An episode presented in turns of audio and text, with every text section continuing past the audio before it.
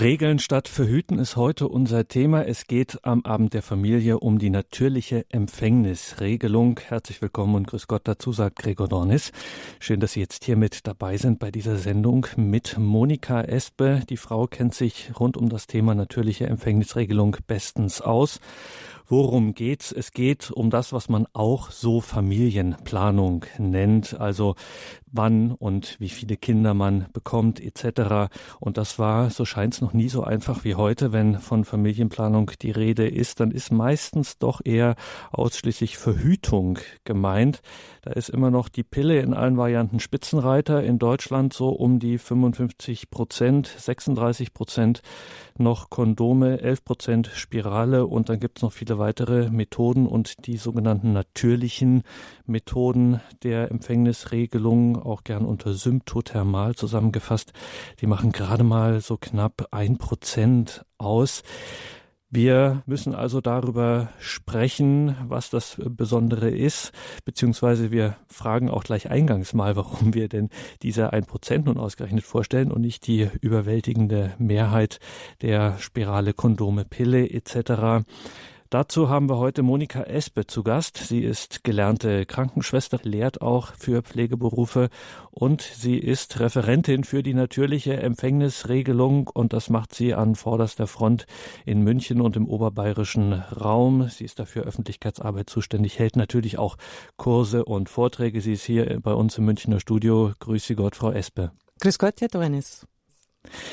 Ja, knapp ein Prozent, eine Methode, auf die ein Prozent der Deutschen setzen. Spitzenreiter ist die Pille und die hat viele Vorteile, wie wir wissen, gerade auch für Jugendliche im heranwachsenden Alter, in der Pubertät wird das gern zur Pille gegriffen, nicht nur zum Thema Verhütung, sondern auch um Zyklus zu stabilisieren oder auch für was auch viele schätzen, dass dann die Entwicklung schneller und intensiver einsetzt.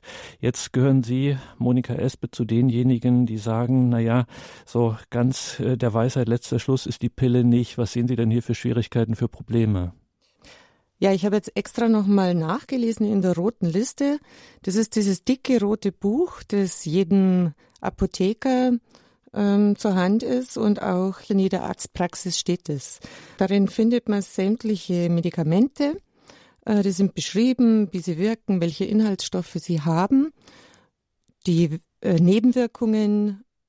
Es steht auch drin, wann sie nicht eingenommen werden dürfen. Da habe ich mir jetzt nur mir die Mühe gemacht, ähm, zu schauen, wie ist es denn mit den Nebenwirkungen? Wie häufig sind die? Da gibt es diese rote Liste sehr klare Auskunft und da werde ich jetzt ein paar Beispiele nennen. Bei einer Pille also bei mehreren Präparaten stand. Was Schlaganfälle anbetrifft und Infarkte, so, so kommt es gelegentlich vor. Was bedeutet das? Eine von tausend Frauen, die die Pille einnimmt, erleidet einen Schlaganfall oder Infarkt. Was nicht aus der roten Liste hervorgeht, ist, ob sie diese Erkrankung übersteht oder ob sie daran stirbt.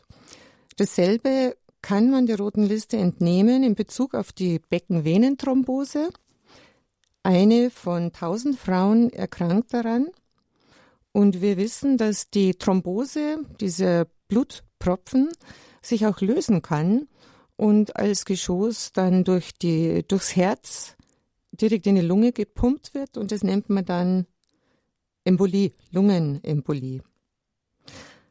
Ja, das sind jetzt sehr krasse Nebenwirkungen die doch relativ viele Frauen in unserem Land treffen können.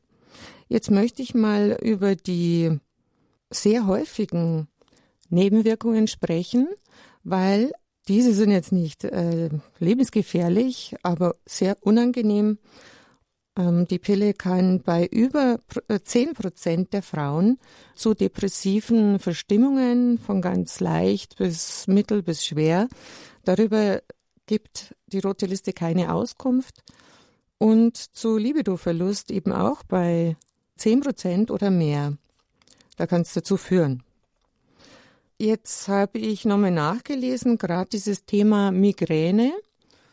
Das betrifft sehr viele Frauen, ob jetzt mit Verhütung oder ohne. Da war ich selbst sehr erschrocken. Bei Migräne soll die Pille sofort abgesetzt werden. Und das muss abgeklärt werden, denn die Migräne kann ein, ein Vorzeichen sein auf eine Erkrankung des Gehirns, die auch wieder in diese Reihe Schlaganfälle kommt.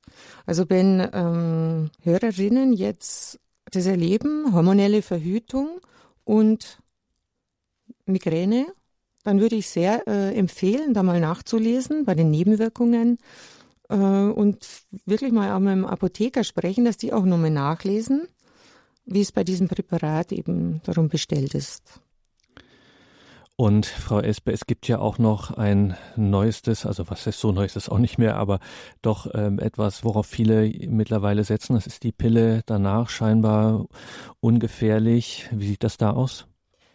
Äh, die erste Frau, ähm, bei der wir da draufgekommen sind, wie jetzt äh, im Zyklus die Pille danach konkret sich auswirkt, das war folgende Situation. Ähm, sie äh, war mit ihrem Mann schon zweimal beim Kurs und beim dritten Mal waren sie relativ enttäuscht, weil sie die Erfahrung machten, sie kommen mit der natürlichen Empfängnisregelung nicht weiter.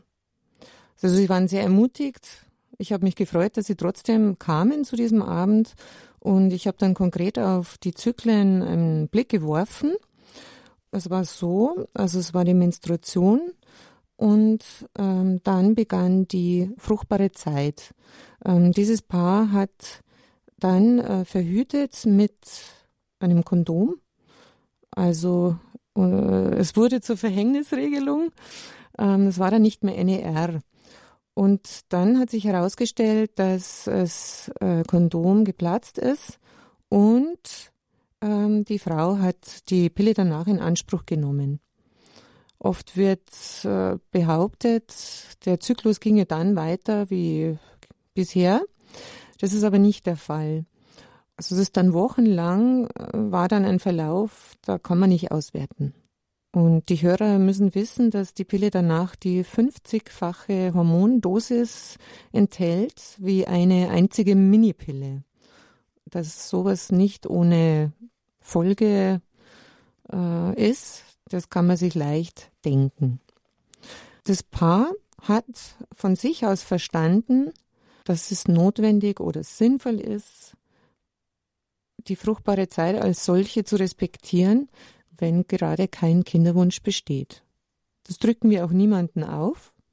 Die Menschen erkennen selber ähm, anhand der Prinzipien und können dann entscheiden, wie sie es leben möchten. Die erste Frau, die zu mir kam und mit der Hormonspirale unglücklich war, die war sehr still beim ähm, Infovortrag. Und dann, ich weiß dann nicht immer, ist, ist äh, die Person skeptisch oder hat einen schlechten Tag oder ist halt still. Und dann wird es schon oft sehr spannend. Und sie hat es dann erzählt, sie möchte von der Hormonspirale umsteigen und möchte sich jetzt einfach mal informieren. Also bei ihr war das Problem, dass sie ähm, so eine gedrückte Stimmung erlebt hatte. Einige Kinder waren da Sie war einfach nicht zufrieden äh, mit dieser Art der Verhütung. Sie hat sich dann für einen Kurs angemeldet mit ihrem Mann zusammen. Ähm, die Spirale wurde gezogen und die Stimmung dieser Frau, also das war eine ganz andere Frau. Es war schön zu beobachten. Und an der Stelle müssen wir auch sagen, wenn wir, gibt es ja auch die Spirale, die Kupferspirale oder auch Kupferkette als Verhütungsvariante. Darüber haben Sie hier bei Radio Horeb mal in der Reihe Lebenshilfe vor kurzem im August eine Sendung gemacht. Auch da gibt es ganz schön ordentlich Nebenwirkungen. Ja, das ist richtig. Und was diese Sendung betrifft, äh, soweit ich informiert bin, kann man die hier auch als CD bestellen oder ganz einfach über die Horeb-Website äh, als Podcast sich anhören. Genau, Lebenshilfe, Gesundheit kann man das dann noch online nachhören. Also es gibt bei diesen beliebten Verhütungsmethoden gibt es durchaus Nebenwirkungen. Welche Alternativen bietet jetzt Ihr Modell, das Sie vorschlagen, die natürliche Empfängnisregelung? Dieses Modell, diese Methode ist von meiner Seite her eine reine äh, Wissensvermittlung. Da kann ich aber dazu sagen, dass es äh, nicht eine große Menge an Wissen ist, sondern ähm, das ist eine Methode, die auf Prinzipien beruht. Und das ist überhaupt eine Vorgehensweise, die mir sehr viel Spaß macht, weil ähm, jeder Zyklus ist äh, anders, ist, wenn man so will, einzigartig. Und durch diese einfachen Prinzipien lässt sich jeder äh, Zyklus auswerten, um klar die fruchtbaren von den unfruchtbaren Tagen zu erkennen. Dann sind wir gespannt. Das soll sogar Spaß machen, haben Sie gerade gesagt. Wie funktioniert das? Wie muss ich mir das vorstellen, diese natürliche Empfängnisregelung, diese Beobachtung? Ja, da kann ich kurz zum Zyklus der Frau ein paar Eckdaten sagen. Ein Zyklus beginnt mit dem ersten Tag der Monatsblutung und nach der Monatsblutung beginnt langsam die fruchtbare Phase bis hin zum Eisprung. Das ist nicht immer gleich lang, es kann variieren, ist auch von Frau zu Frau durchaus unterschiedlich, aber es ist überschaubar. Danach beginnt äh, die unfruchtbare Zeit und in der Phase nach dem Eisprung äh, ist, sprechen wir von einer sicher unfruchtbaren Zeit. Also zu 100 Prozent besteht in dieser Zeit die Unfruchtbarkeit. Dann endet der Zyklus ein gesunder Zyklus kann 25 Tage lang sein, 30 Tage, 35 Tage oder noch kürzer oder noch länger.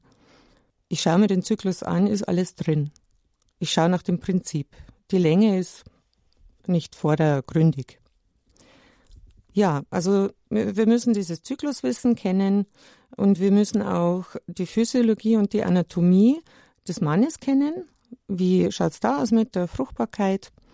Und ähm, dann lernen die Teilnehmer, also wie, wie, ich das ablesen kann von meinem eigenen Körper, äh, wie ich das erkennen kann. Und da haben wir zwei Pfeiler, zwei Prinzipien.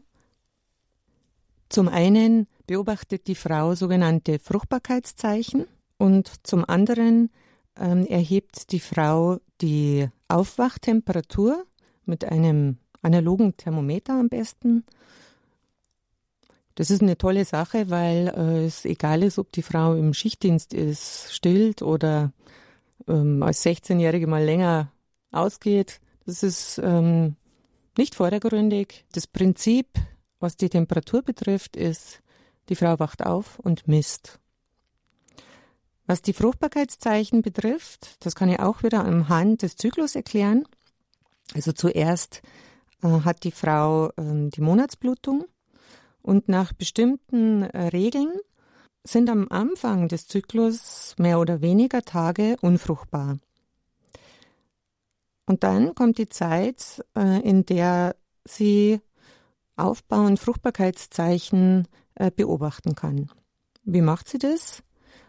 Vor dem Toilettengang wischt sie den Scheidenausgang ab und schaut dann, was da drauf ist. Da kann ähm, eben dieser fruchtbare Zervixschleim zu sehen sein, der im Gebärmutterhals gebildet wird. Der Gebärmutterhals, der fängt eben äh, an und dann wird es zur Gebärmutter, an der äh, zwei Eileiter rechts und links davon ausgehen. Und für diesen sogenannten Zervixschleim, da gibt es wieder zwei Kategorien, also wieder meine Prinzipien, die ich so gern habe. Entweder sieht dieser Zervixschleim aus wie ein Duschgel und äh, ist milchig, trüb, oder er sieht so aus wie rohes Eiweiß. Er ist durchsichtig bis hin zu flüssig. Dann schaut man sich auch an, wie verhält sich der Zervixschleim. Das bekommt man raus, indem ähm, das Toilettenpapier zusammengeklappt wird und wieder auseinandergeklappt wird. Und dann sieht man, ist es, ist es klebrig oder zieht es Fäden. Diese Beobachtungen trägt die Frau ein und auch ähm, diese Fruchtbarkeitszeichen wertet sie dann als erstes aus. Also das heißt mit Eintragen, man führt dann ein Protokoll. Ja, das wird dokumentiert. Diese Vordrucke kann man sich auch auf unserer Website herunterladen. Sie sind auch im Buch als Kopiervorlage und Ähm, seit einiger Zeit gibt es vom Institut für natürliche Empfängnisregelung eine App, weil es schlicht und ergreifend ist es egal, wo ich es hinschreibe, in, in das Smartphone oder ich muss halt aufschreiben.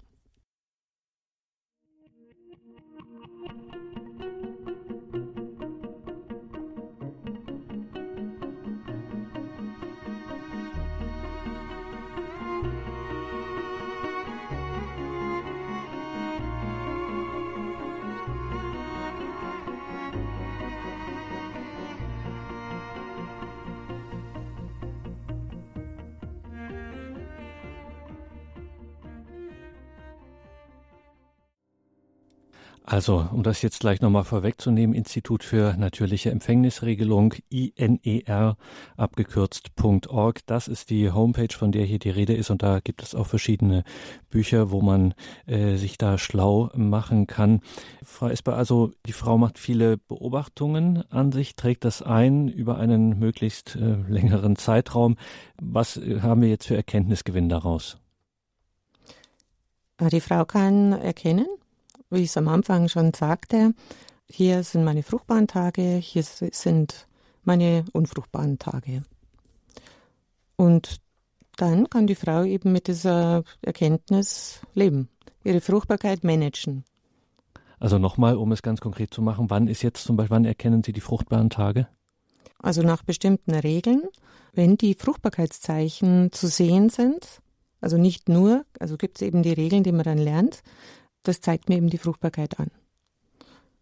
Und das Geniale ist, äh, dass hauptsächlich zwei Hormone im Spiel sind im Laufe des Zyklus.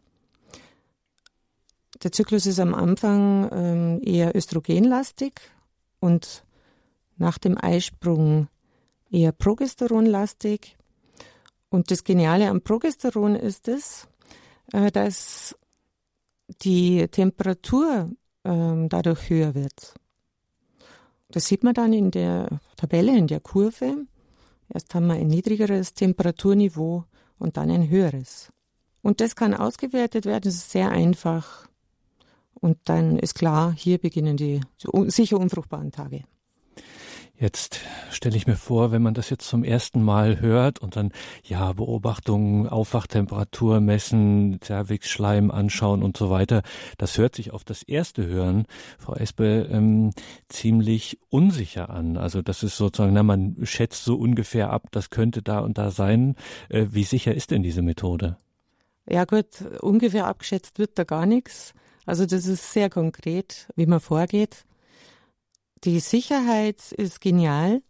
Da kann man kurz den Pearl-Index erklären, für die, denen das noch neu ist. Äh, der Pearl-Index ist die sogenannte Versagerquote, wenn kein Kinderwunsch besteht.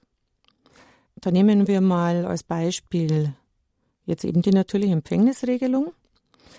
Wenn 100 Paare ein Jahr lang mit der NER also ich setze es jetzt in Anführungszeichen, verhüten, dann führt es zu 0,2 überraschende Schwangerschaften. Wir haben aber auch Paare, die jetzt aus einem guten Grund nicht schwanger werden dürfen, wenn eine schwere Krankheit besteht oder behandelt werden muss. Dann hat äh, Professor Rötzer die Regeln so erweitert, dass äh, der Pearl-Index bei Null liegt. Paare, die jetzt keine so hohe Sicherheit wollen.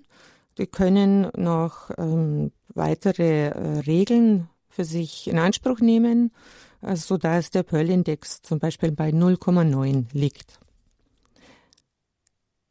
Diese hohe Sicherheit ist allerdings abhängig von der Enthaltsamkeit in der fruchtbaren Phase. Das heißt, in der Phase wird dann nicht mit Barrieremitteln wie das Kondom oder das äh, Verhütungsgel oder die Verhütungskappe, also das nennt man Diaphragma, da wird dann nicht überbrückt. Die sind nämlich sehr unsicher. Da kann ich auch mal den Pearl-Index nennen. Beim Kondom, also wenn jetzt alles nach Packungsbeilage laufen würde, spricht man von äh, zwei überraschenden Schwangerschaften im Jahr. Nochmal zum Vergleich, bei der natürlichen Empfängnisregelung 0,2 Aber da jetzt das Kondom also im Gebrauch sehr anfällig ist, also es können sehr viele Pannen einfach passieren, ähm, kommt es in der Wirklichkeit, und das ist ja das, was uns jetzt hier interessiert, zu 15 überraschenden Schwangerschaften im Jahr. Deswegen kann dann diese gute natürliche Methode, die äh, NER hier, dann wird aus der natürlichen Empfängnisregelung äh, eine sogenannte Verhängnisregelung. Da ist dann nichts mehr natürlich. Ein Kondom wächst nicht am Baum, das Gel auch nicht. Und Verhängnisregelung ähnelt dann schon wieder mehr der Verhütung als der Regelung. Deswegen heißt unsere Sendung auch äh, Regeln statt Verhüten. Wir sprechen über die sogenannte natürliche Empfängnisregelung nach. Der Name ist jetzt schon gefallen. Professor Josef Rötzer, er hat dieses Konzept entwickelt, über das wir heute mit Monika S. besprechen. Sie ist natürliche Empfängnisregelung NER abgekürzt, NER-Referentin in München im oberbayerischen Raum da federführend unterwegs, um das unter die Leute zu bringen, um das, diese Möglichkeit zu verbreiten. Wir müssen hier hier darüber noch sprechen, insbesondere denn, wie ich das nun erlernen kann. Schon jetzt nochmal der Hinweis auf die Homepage der natürlichen Empfängnisregelung des Instituts für natürliche Empfängnisregelung iner.org. Und es gibt sogar eine eigene Facebook-Seite mittlerweile, natürliche Empfängnisregelung nach Professor Rötter. Auch dort kann man äh, viele Infos einholen, Fragen stellen etc. Äh, es gibt übrigens nicht nur die Facebook-Seite, die ich betreue, sondern es gibt auch für Österreich mindestens eine und auch in der Schweiz gibt es eine Seite, äh, die von NER-Referenten begleitet wird. Und auch das natürlich im Infofeld zu dieser Sendung auf unserer Homepage horeb.org. Dort können Sie das auch nachlesen, beziehungsweise kommen Sie auf die Links zu diesen Seiten. Das ist der Abend der Familie am dritten Freitag des Monats hier bei Radio Horeb und Radio Maria. Unser heutiger Gast ist Monika Espe. Sie ist NER-Referentin. NER steht für natürliche Empfängnisregelung. Das ist unser heutiges Thema. Haben wir jetzt schon einiges theoretisches Grundwissen gehört, worum es da eigentlich geht, um eine natürliche Methode und vor allem eine erstaunlich sichere Methode, wie wir am Schluss auch gehört haben, eine erstaunlich sichere Methode zur Familienplanung. Und jetzt, Frau Espe, müssen Sie uns verraten, wo erlerne ich das, wo bekomme ich Hilfe? Zum einen kann man die Methode autodidaktisch erlernen. Das Paar liest das Buch natürlich Empfängnisregelung mit dem schönen Namen der partnerschaftliche Weg, weil es sinnvoll ist, dass das Paar gemeinsam sich mit der Materie beschäftigt. Sexualität ist zu 100 Prozent die Angelegenheit des Paares. Das ist nicht 50-50. Und darum äh, ist es einfach schlau, wenn beide sich einlesen und sich damit beschäftigen und sich auch austauschen. Also das heißt nicht, man denkt jetzt so, auch wenn man es im ersten Anlauf hört, okay, jetzt muss sich die Frau kümmern, der Mann ist wieder mal fein raus aus dem Schneider, wenn es um dieses äh, Thema geht. Jetzt betonen Sie aber, das ist eine partnerschaftliche Geschichte, das ist was fürs Paar für beide. Selbstverständlich. Das ist die gemeinsame Sache. Die Verantwortung trägt nicht nur die Frau, sondern beide tragen sie mit allen Konsequenzen. Und äh, die Verhütung ist eben sehr verführerisch. Die Verhütung läuft überwiegend über die Frau und das, was wir am Anfang besprochen haben, auch die ganzen Nebenwirkungen, die laufen auch über die Frau. Ich denke jetzt eben gerade an den Libido-Verlust. Also wenn man äh, ein bisschen weiter denkt, dann kommt man drauf, also wenn die Frau keine Lust mehr hat äh, auf Sexualität, dann betrifft es auch wieder zu 100 Prozent beide. also eine Nebenwirkung der Pille, von ja. äh, worüber wir am Anfang gesprochen haben. Und dann kann man sich sehr gut vorstellen, dass das für das Paar zu 100 Prozent unangenehm ist. Jetzt habe ich das Ganze eingeleitet mit dem Stichwort Familienplanung. Da ist die erste Frage, die man sich stellt. Wann fängt man eigentlich mit der natürlichen Empfängnisregelung nach Ihrem Modell an? Ja, ähm, ich persönlich, ich habe den Kurs mit 17 Jahren gemacht. Äh, damals war ich nicht in einer Partnerschaft und mir war klar, nach dem, was ich im Krankenhaus gesehen habe, dass die künstliche Verhütung für mich nicht in Frage äh, kommt. Ich hatte nicht vor, das, was ich dort gesehen habe, selber zu erleiden. Thrombose, äh, Brustkrebs, Gebärmutterhalskrebs, die ganzen depressiven Geschichten und dann noch die einfacheren Geschichten, die auch sehr, sehr häufig vorkommen. Da wechselt sich der Harnwegsinfekt ab mit äh, der Pilzerkrankung im Intimbereich. Nee, also das wollte ich für mich nicht. Ja, dann gibt es Frauen, die einfach durch die Verhütungserfahrung merken, es tut mir nicht gut. Und dann ist eine Freundin, die ist umgestiegen und äh, strahlt, weil sie eben erkannt hat, da waren Nebenwirkungen und die sind jetzt eben nimmer da. Und bekommt dann Lust, sich mit natürlichen Methoden zu beschäftigen. Dann sehen wir immer wieder, dass Frauen nach der Geburt eines Kindes ein Gefühl bekommen für Natürlichkeit. Und gerade wenn die Frau stillt, spürt sie zunehmend, äh, dass künstliche Verhütung vielleicht nicht so der Hit ist und die, die Frauen, die Paare kommen ins Überlegen. Ja, was gibt's noch für Situationen? Also Frauen, die sehr unregelmäßige Zyklen haben, äh, dann wird ja oft vorgeschlagen, das hormonell zu regulieren, wobei das eher Psychologie ist. Es schaut dann aus wie ein regelmäßiger 28-Tages-Zyklus, aber es ist ja im Grunde ein gestörter, ein gelenkter Verlauf.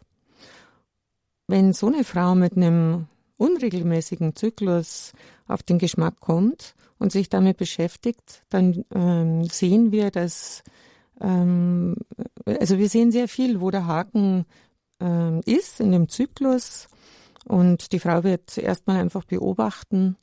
Ähm, oft reguliert sich dann der Zyklus nur durch die Beobachtung äh, und man sieht aber auch, wo man äh, durchaus mit natürlichen Methoden äh, intervenieren kann, sodass es zu einer Regulierung kommt. Also das heißt, um jetzt beim Thema Zyklus zu bleiben, wenn eben jetzt ein unregelmäßiger Zyklus vorliegt, der sich einfach nicht stabilisieren will, dann wird halt zur Pille gegriffen und die reguliert das. Und dann, wenn zum Beispiel mit äh, dann Mitte 20 dann der Kinderwunsch da ist, die Pille wird abgesetzt und schon fliegt es äh, wieder zusammen. Das heißt, es bricht wieder ein unregelmäßiger Zyklus aus. Das kann zum Beispiel dann passieren. Also was wir wirklich sehr beklagen ist, dass beim unregelmäßigen Zyklus oft keine Diagnostik läuft. Also es wird aus meiner Sicht zu schnell äh, zur Pille gegriffen als dem Allheilmittel. Das ist sehr schade. Und dann kommt der Kinderwunsch, also im Durchschnitt eher so ab 30 in unseren Breitengraden. Und die Frau, ja, wird ja auch nicht jünger. Das heißt, der Kinderwunsch ist dann sowieso, ja, also die Kinder kommen, je älter ich werde, auch nicht mehr so leicht. Und es ist ja nichts reguliert worden, es ist ja nichts ähm, also in, in den normalen Zyklus geführt worden, es ist ja nur geblockt worden. Und dann ist es halt schon so, dass dann äh, das Problem des unerfüllten Kinderwunsch im Raum steht. Zu uns kommen auch viele Paare mit unerfülltem Kinderwunsch. Das ist eine weitere Gruppe, die wir ähm, betreuen, weil die Beobachtung zur Hil also eine hilfsdiagnostische Maßnahme ist. Die Diagnostik läuft ja beim Arzt, aber die Frau kann selber einiges liefern an, an Grundlage, mit der der Arzt dann weiterarbeiten kann. Also es ist wirklich erstaunlich, wie viele äh, Babyfotos uns danach geschickt werden. Sehr erfreulich. Dann arbeiten wir auch mit anderen Experten zusammen. Also ich persönlich habe bei mir um die Ecke eine Ärztin, die ist äh, Spezialistin auf dem Gebiet Fertility Care und Napro-Technologie. Da wird auch nicht invasiv eingegriffen. Fertility Care, wow, das hört sich äh, spannend an. Was ist das? Ja, das ist eine äh, Methode, die der Arzt anwendet, eine sehr ganzheitliche Methode, wo die Paare auch geschult werden in einer noch mehr verfeinerten äh, Methode der Empfängnisregelung, der natürlichen Empfängnisregelung. Hier wird auch ähm, also Blut abgenommen, hier wird noch tiefer diagnostiziert. Ähm, auch der Mann äh, wird untersucht und das Paar wird begleitet, also äh, auch menschlich, äh, sehr gut. Und dann, wenn nötig, bekommt die Frau, der Mann naturidentische Hormone, die dem Körper fehlen. Also von der Ethik her Ähm, von der Haltung her ist es ähm, auf Augenhöhe jetzt mit der natürlichen Empfängnisregelung, aber nochmal sehr viel verfeinerter. Wenn jetzt ein Paar zu uns kommt mit Kinderwunsch und die Frau ist schon 35, äh, werde ich ein kurzes Informationsgespräch anbieten, weil die Uhr einfach tickt. Und ich werde Ihnen jetzt nicht einen, einen Kurs anbieten, der sich über fast ein Jahr erstreckt. Also vier Treffen sind es immer. Sondern ich werde dann einfach äh, darüber informieren, ähm, wo Sie äh, bei Kinderwunsch rascher dann ans Ziel kommen können. Also auch da, weil ich vorhin gefragt habe, wann steigt man ein? Man kann auch äh, ziemlich spät auch noch umsteigen auf die natürliche Empfängnisregelung. Es ist also quasi kaum zu früh und selten zu spät. Ja, ich würde sagen, die Methode ist für das gesamte fruchtbare Frauenleben ähm, zu erlernen. Da kann ich auch noch mal ein Beispiel nennen. Das ist, ist wirklich nett, war das. Damals, als ich eben mit 17 den Kurs ähm, belegt hatte, ähm, waren meine Eltern dann ganz interessiert. Also meine Mutter war eben so am Anfang der Wechseljahre. Äh, meine Eltern haben was Sicheres gesucht. Und damals war so die Öko-Welle, äh, es musste auch gesund sein.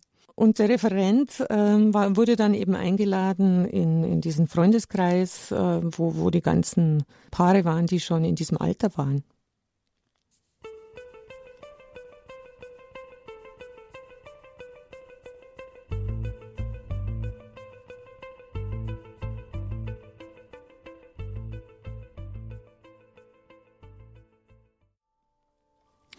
Die natürliche Empfängnisregelung beschäftigt uns in dieser Sendung mit Monika Espe. Die Frau kennt sich aus in Sachen NER, wie das immer abgekürzt wird.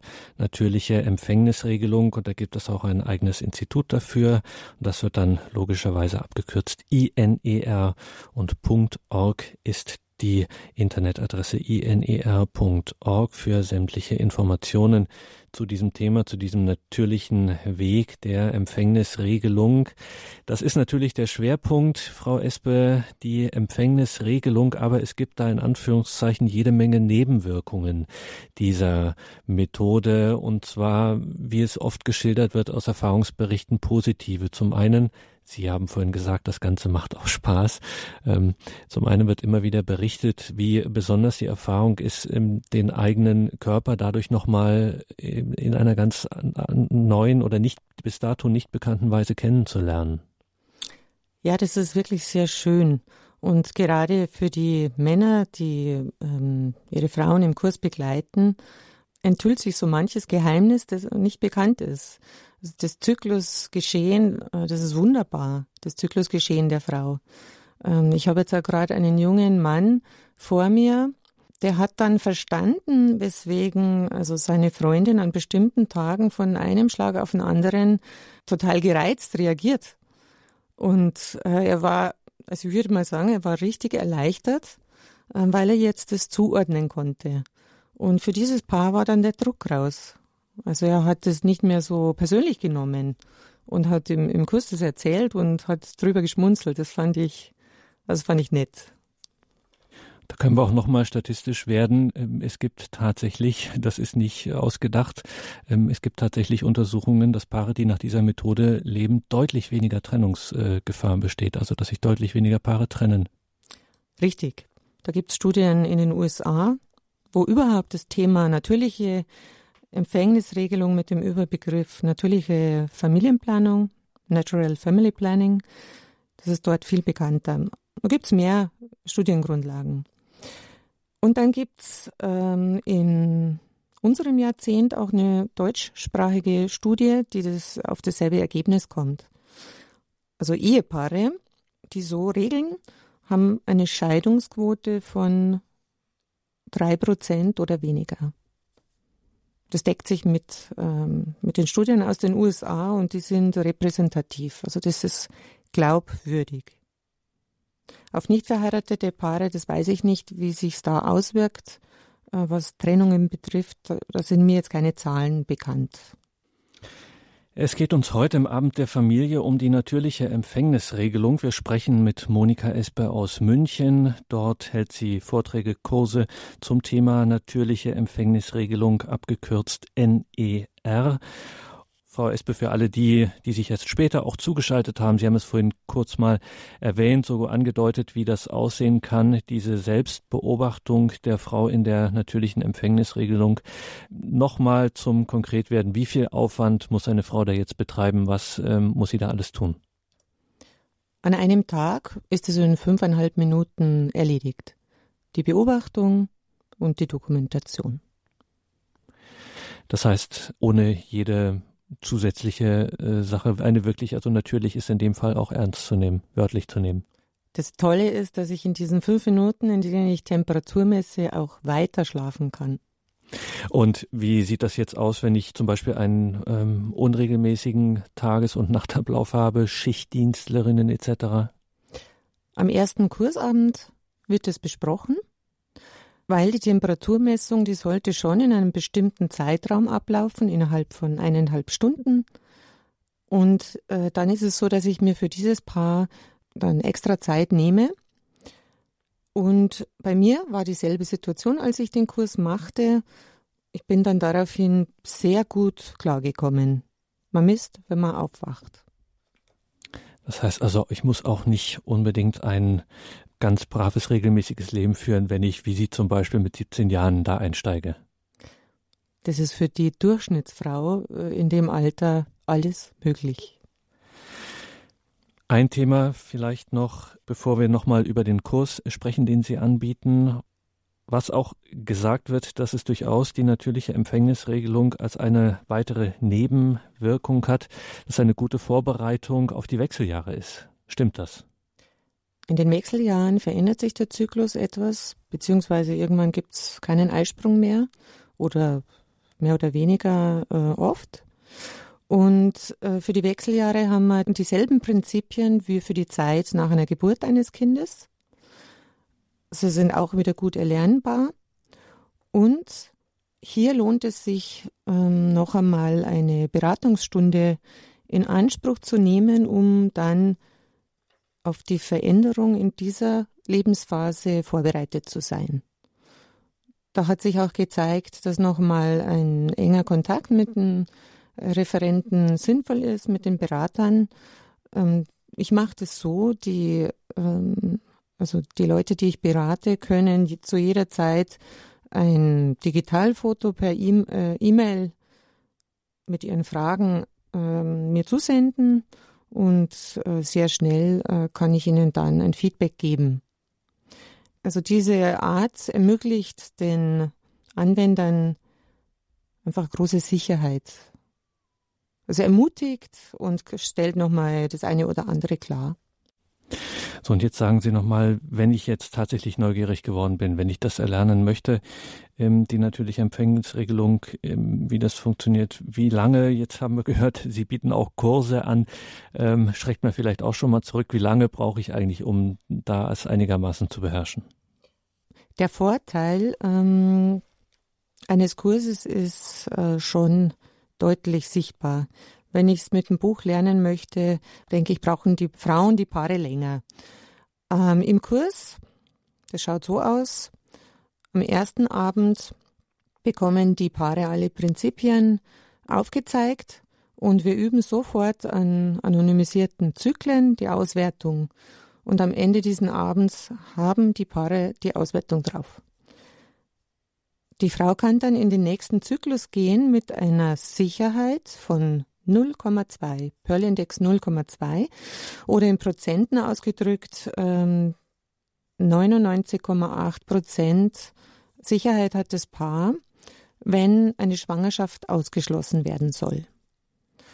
Und dann ist es so, wir treffen uns ungefähr nach einem Monat wieder, ähm, sodass die Frau schon mal ähm, mit den Aufzeichnungen beginnen kann und auch schon ihre eigenen Fragen dazu stellen kann.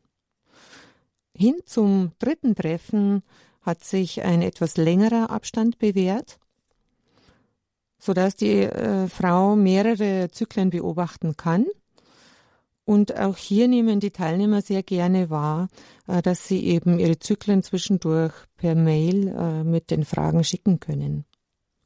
Äh, der Abschlussabend Nummer vier, das ist ein knappes Jahr später.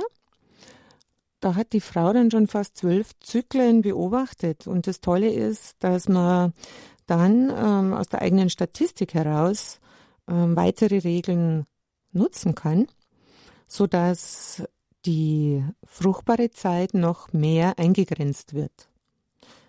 Die Prinzipien, das haben wir schon gehört, werden hier wieder angewendet und das ist eine große Freude, gerade für Paare, wenn die Frau längere Zyklen hat, wenn dann einfach sich das noch besser organisiert. Also letztendlich, äh, um die Frage nochmal einzugrenzen, wie lange braucht man, um das zu erlernen? Es sind vier Abende. Das sind vier Abende. Mhm.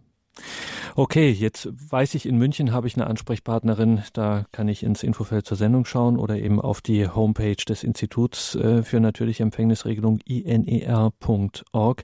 Wenn ich jetzt woanders bin, äh, in Dresden oder Herne und mich frage, ja, wo ist denn hier mal ein Ansprechpartner bei mir in der Nähe, wen kann ich fragen, wo kann ich mich hinwenden, wie kriege ich das raus? Ja, in der, in der Region Dresden und Umgebung, das richtiges NER-Nest, würde ich sagen. Es ist jetzt witzig, dass Sie gerade Dresden ähm, ansprechen. Auf der Website, die Sie genannt haben, gibt es die Beraterliste, eine Liste für jedes deutschsprachige Land, eine Menge Links zu anderen Ländern. Das Buch ist übrigens in ungefähr 20 Sprachen erhältlich. Also, die genannte Website iner.org und dort natürlich findet man auch ganz leicht einen Hinweis zu diesem Buch, Möglichkeit sich das zu bestellen, natürliche Empfängnisregelung nach Professor Rötzer, natürliche Empfängnisregelung abgekürzt NER. Darüber waren wir heute im Gespräch mit Monika Espe aus München. Sie ist NER-Referentin NER für natürliche Empfängnisregelunginer.org, wenn Sie sich für weitere Infos interessieren. Danke, Frau Espe, für heute ja, Abend. Und Sie haben noch was für uns zum Abschluss. Neben der Beraterliste gibt es natürlich die Kursliste. Die Kursliste, wo Kurse angeboten werden. Äh, genau, also äh, Kurse, die schon konkret geplant sind. Mhm. Und wenn in der Nähe kein Kurs eingetragen ist, sollte man direkt die Berater kontaktieren. Und sowas ähm, lässt sich dann individuell organisieren. Da kann man auch schlicht und ergreifend mal anrufen. So ist es. Ja. Gut, danke für heute Abend, Frau Esper. Alles Gute für Sie und äh, ja, viel Erfolg, viel gute Erfahrungen in Ihrer Arbeit. Danke für heute. Auf Wiederhören. Auf Wiederhören. Vielen Dank.